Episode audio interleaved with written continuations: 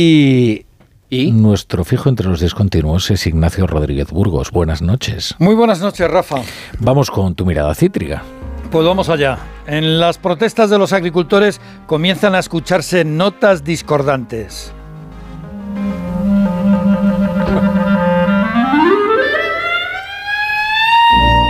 Hace un siglo que se estrenaba en Nueva York Rhapsody in Blue. Y en las tractoradas más de un agricultor está dando la voz de alarma ante los métodos de tono elevado y contrapunto de la plataforma 6F. Consideran que pueden ser contraproducentes ante la crisis del sector agrario. Ivana Martínez de Coa respeta a todo el mundo, pero insiste en que lo principal es el mensaje de crisis del campo español. Todas las movilizaciones que nosotros estamos organizando están autorizadas y como puedes ver aquí hay una gran cantidad de guardia civil para que no, nos salgamos de la línea y lo que no queremos son problemas. O sea, lo que queremos es que simplemente la, la sociedad vea la problemática del campo sin causar perjuicio alguno para nadie. Desde la plataforma 6F se plantean denuncias contra el ministro del Interior y advierten que en las próximas manifestaciones acudirán con animales.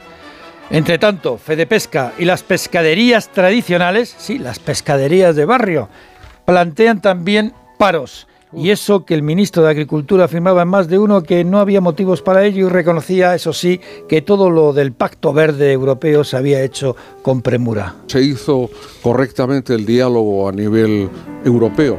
La presidenta van der Leyen lo acaba de decir recientemente convocando un diálogo europeo. Yo creo que, que, se fue muy deprisa y ciertamente no se hizo ese diálogo que era necesario. No estaríamos aquí si este diálogo hubiera tenido lugar eh, en Bruselas. Bueno, y mañana martes el Consejo de Ministros tiene previsto aprobar la nueva senda de déficit después de que el Partido Popular bloqueara la anterior en el Senado. Qué bonita la senda, sí, la senda y el techo. Le encantan las metáforas al profesor económicas. Mucho. Sí. Sobre todo cuando la senda llega a ser un callejón sin salida. Y lo ha anunciado el ministro de Economía, Carlos Cuerpo, que mañana va al Consejo de Ministros, bueno, pues todo lo que tiene que ver con el déficit, el objetivo de déficit, de deuda, y por lo tanto el gasto. Eh, si este segundo intento también es rechazado por la Cámara Alta, pues los presupuestos se elaborarían con la senda de gasto enviada a Bruselas hace, hace un año, en abril. Uno de los mayores gastos públicos, sin duda, es el de las pensiones. Y FEDEA propone flexibilizar mejor eh, más eficiente eh, lo de la prolongación de la vida laboral con el cobro completo de la pensión de jubilación. Eh, si no es la mayor, la de... Sin duda, la mayor. Que fue el pago de la deuda, ¿no? No, bueno, la deuda siempre ha sido la segunda factura grande, pero en este país con casi 10 millones de pensiones, bueno, y sin casi, al mes, ahora mismo, sin duda, pues más de 150.000 millones sí que se van a pagar pensiones. Es que la deuda hay que pagarla, ¿eh? es algo Y la deuda siempre hay que pagarla. Bueno, la llevamos pagando, yo siempre digo que desde la época de los reyes católicos, porque al final lo que se hace es que se pelotea y se va financiando y para adelante, para adelante y la bola sigue creciendo. Que se pelotea significa como el escarabajo pelotero, ¿no? Exacto, igual, que crezca, igual. Y esa pelota se va agrandando, ¿eh? Hay veces que disminuye, por ejemplo, eh, hubo una época que disminuyó mucho en España, que fue al final del segundo gobierno de Aznar, con el famoso déficit cero de Cristóbal Montoro, y, eh, y, el punto mínimo se alcanzó con Pedro Solves en la, justo antes, en el 2006 que llegamos a tener una deuda por debajo del 60% del PIB, pero muy, muy por debajo. Qué, qué épocas, qué recuerdos. ¿Y a qué velocidad creció después? ¿Qué eh? tiempos?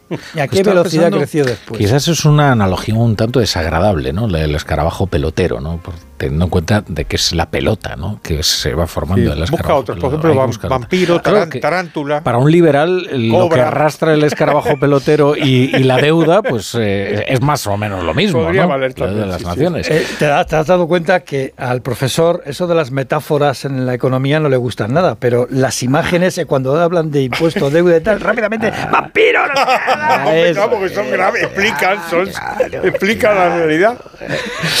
Bueno, ¿y, de la empresa qué me cuentas? Bueno, pues para empezar, el fondo sueco Equity ha contratado a Morgan Stanley para vender por 2.500 millones de euros, al menos el portal inmobiliario Idealista.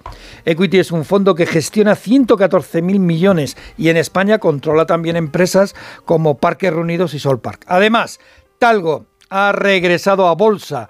Las dudas magiares, con si que si lanzan la OPA o no la lanzan, pues ha provocado un retroceso del 6% en la capitalización de la empresa ferroviaria. Y ya que hablamos de bolsa, la victoria en la Super Bowl de los Chiefs de Kansas es una buena noticia para Wall Street. Dicen que en el 70% de las ocasiones que ha ganado eh, este campeonato, la Liga de Fútbol Americano, un equipo de la conferencia americana, pues Wall Street se revaloriza en el año. Y fíjate, Rafa, el futuro del valor de las acciones del mayor mercado bursátil del mundo dependen de un balón apepinado. Antes, antes la cosa era peor, porque en el Imperio Romano se les miraban ahí las entrañas de los animales y tal. Vamos, que la cosa era bastante cruel.